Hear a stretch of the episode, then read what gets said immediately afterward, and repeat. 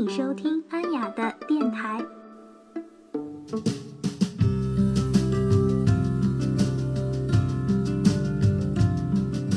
Hello，大家好，我是安雅，又和大家见面了。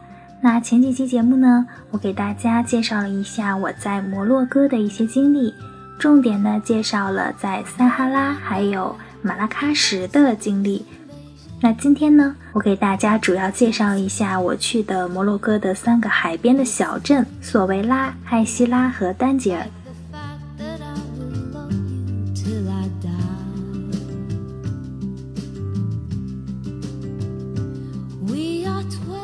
那我再重复一下上次我这十三天的路线都是怎么走的。首先第一天呢是转机土耳其到的卡萨布兰卡，然后从卡萨布兰卡到马拉喀什，在马拉喀什停留两天，其中有一天去了索维拉，是当天往返。然后呢从马拉喀什到的撒哈拉沙漠报的沙漠团是三天两夜的，然后第三天从撒哈拉包车到了菲斯古城。啊，再往后一天呢，也就是第八天，从菲斯当天往返梅克内斯老城。第九天停留在菲斯，然后呢去的舍夫沙万。第十天也是在舍夫沙万。第十一天呢是去的丹吉尔艾希拉。第十二天是从丹吉尔回到了卡萨布兰卡。最后一天呢从卡萨布兰卡回到了北京，同样转机土耳其。那今天我就把三个海边小镇艾希拉、丹吉尔和索维拉一起来说一说。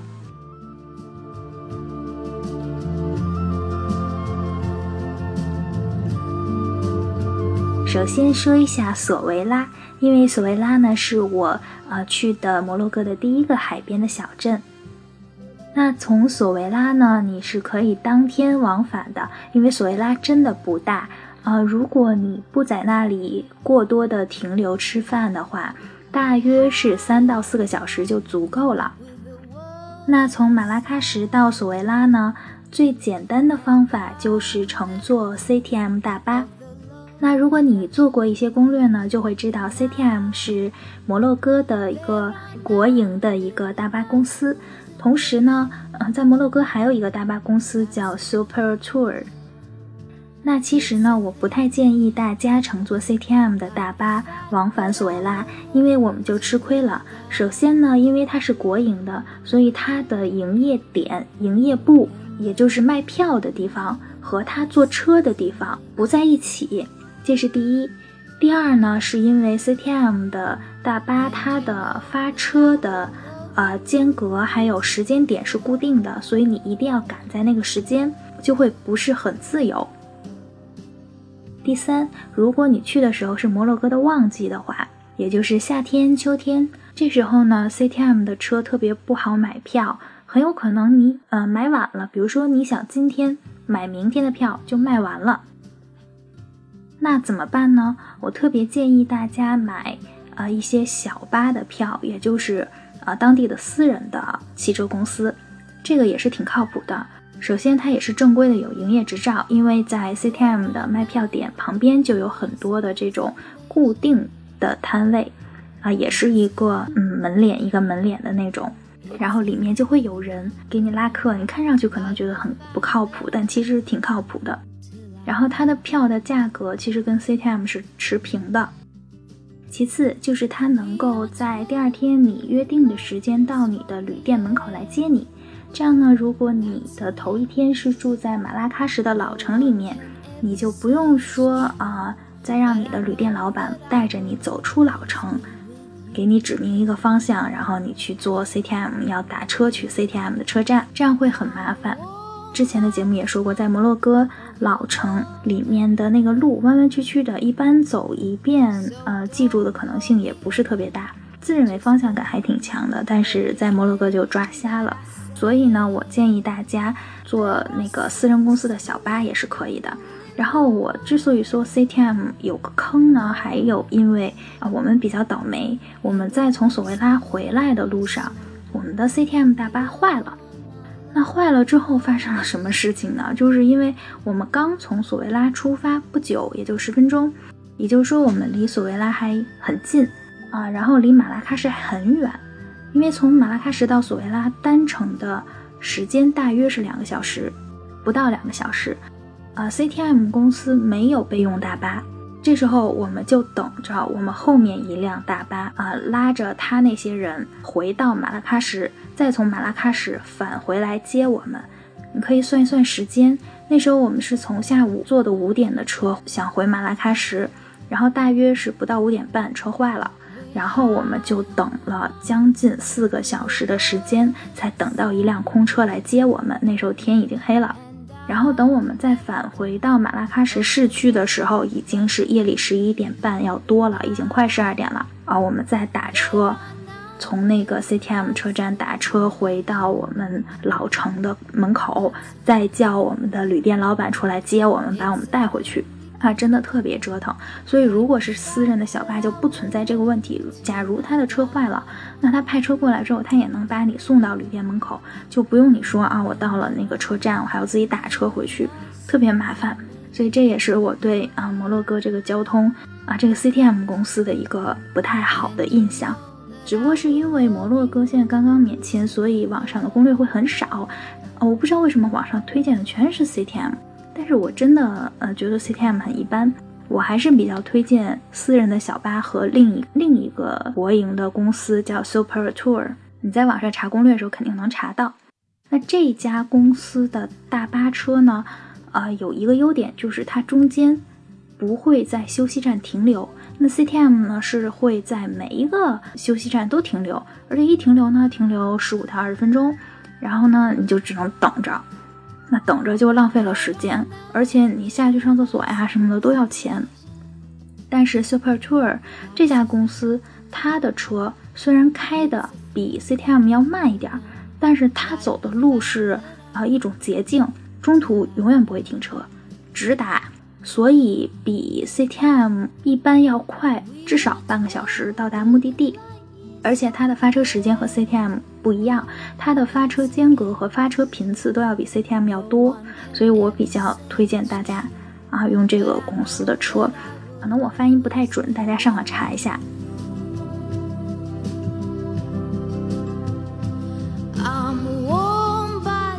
哦，本来刚才想聊的是索维拉这个海边小镇来的，那我们接着聊索维拉哈。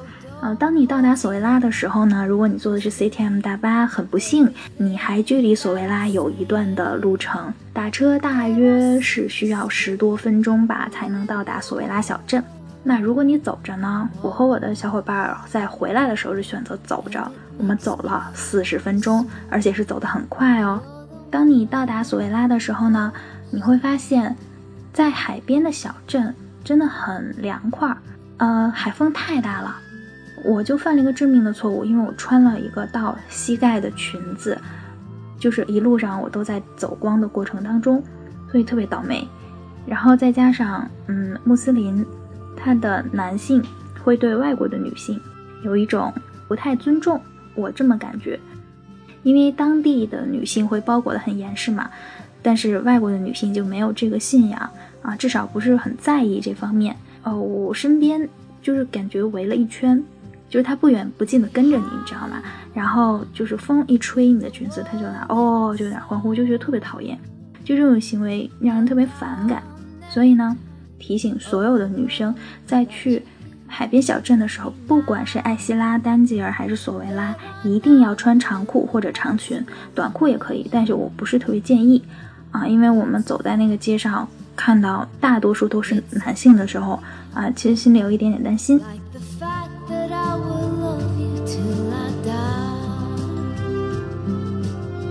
那索维拉的景色是非常美的啊，主要的色调呢就是伊斯兰国的蓝色，特别好看啊。那个港口停着的各种船呐，照出来照片特别有意境啊。你可以加一些滤镜，黑白滤镜。然后包括索维拉呢，它真的是一种海海鸥的城市，海鸥特别特别的多，而且也不怕人，啊，你就在那尽情的照吧，满眼满天都是海鸥，很美。那索维拉呢，还有一个算是他们的碉堡嘛，我不知道那个是什么，然后是收门票的，十迪拉姆一个人还是二十迪拉姆来的，我忘记了。然后走上去呢，景色。嗯，其实景色没有什么，但是它有一个呃高台子，你可以上去照相，可以摆摆 pose 啊什么的，还是挺美的。反正越高处风越大，这点一定提醒大家啊，就是注意自己别走光。那其实索维拉呢，呃，也就这些可以看了，照照相，拍拍海鸥，吹吹海风。那索维拉的呃老城里面，就是已经跟中国的古镇一样开发过度了，都是商店、店铺、餐厅，就是随便溜一溜，然后吃吃海鲜，海鲜还是很鲜的，很好吃，啊，歇一歇就可以了。但如果你在里面住呢，嗯，也可以。我看到有中国人就提着箱子去住了，但是对于我来说，这个地方三四个小时足够了。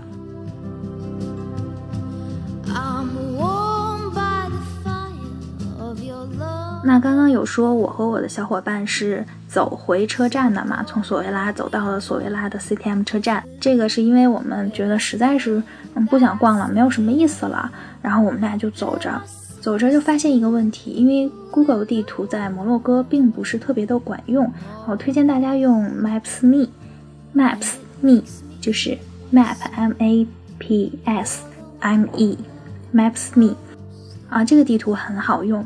然后我们就跟着这个地图，再加上问人，啊，他们的英语因为特别特别特别差，他们主要说法语和西班牙语，所以呢，啊，就是连蒙带猜走过去，哎，好着急啊，怕错过我们买的车的车票，然后走了四十多分钟走到了，所以大家能打车还是打车吧，啊，这就是我简单跟大家聊一聊索维拉一些注意事项，啊，最主要的就是一不要穿短裙。啊，不要穿到膝盖的裙子，最好穿很长很长的裙子或者长裤。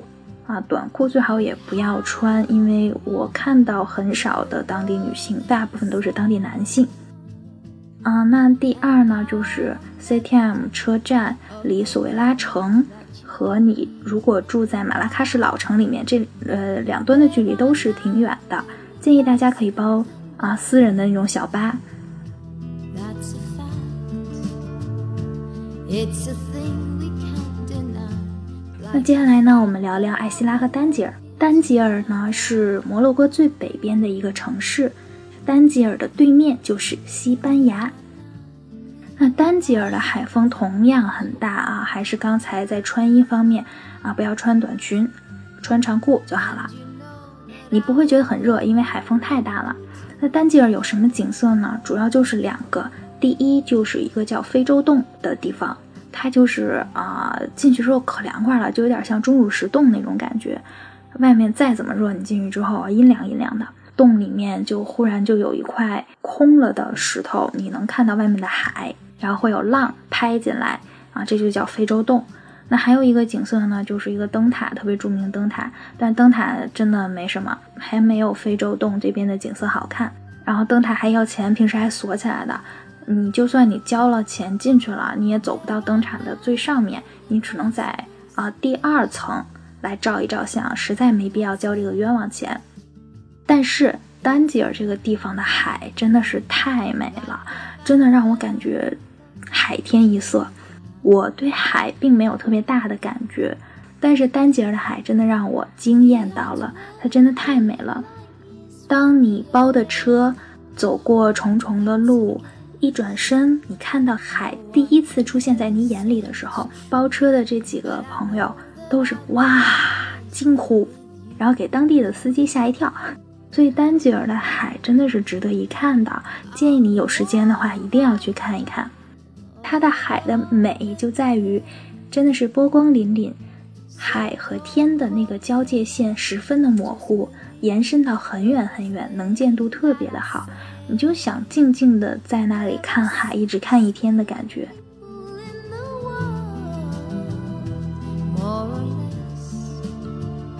那丹吉尔有什么注意事项呢？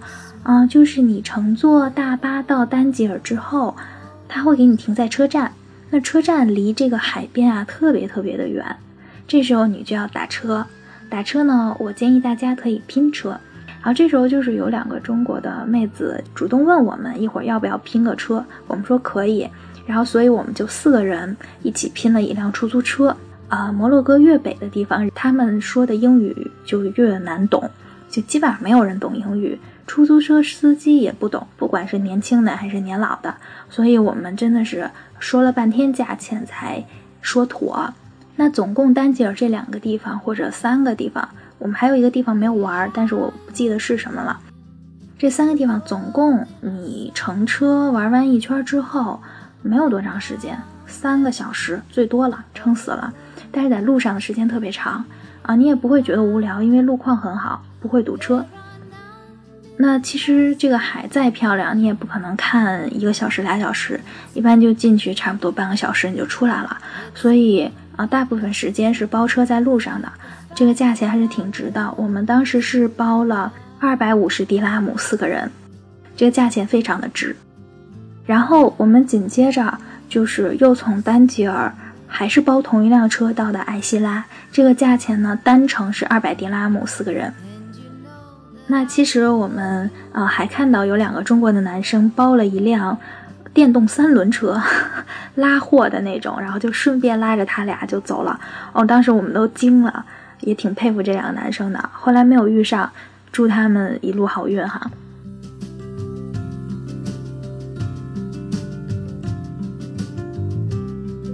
那我们再聊聊到艾希拉的一些情况。那到达艾希拉之后呢，也是一个小城嘛。艾希拉同样不大，三个小时最多了也就逛完了。但是艾希拉比索维拉要大。虽然说都是海边小镇，但是每个风格都不一样。艾希拉最著名的是它的涂鸦，它的很多墙上都有各种涂鸦，还是挺好看的。然后大家可以多拍拍照。人非常的少，在路上你就能看到当地的一些年轻人在抽大麻，然后在弹吉他，啊，那种感觉挺美的。其实艾希拉呢，除了壁画，并没有太多的其他的东西了。路上这些小店呢，你会遇到很多的人给你推销这些东西，这些画啊什么的，的确挺美的，但是挺烦的，因为他们会很纠缠。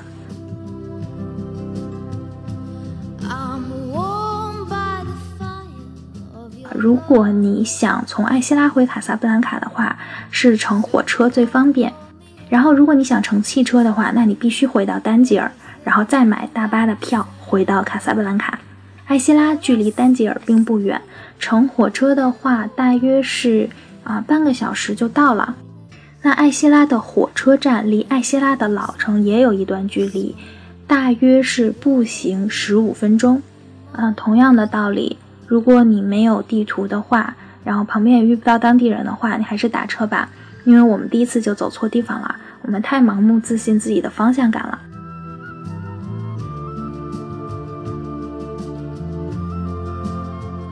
一般呢，如果大家按照我这个线路来一圈的话，艾希拉应该是你的倒数第二站，然后你的最后一站是卡萨布兰卡。那好啦，今天就给大家简单介绍了一下我去的摩洛哥的三个海边小镇的一些故事，还有注意事项，希望可以给你带来帮助。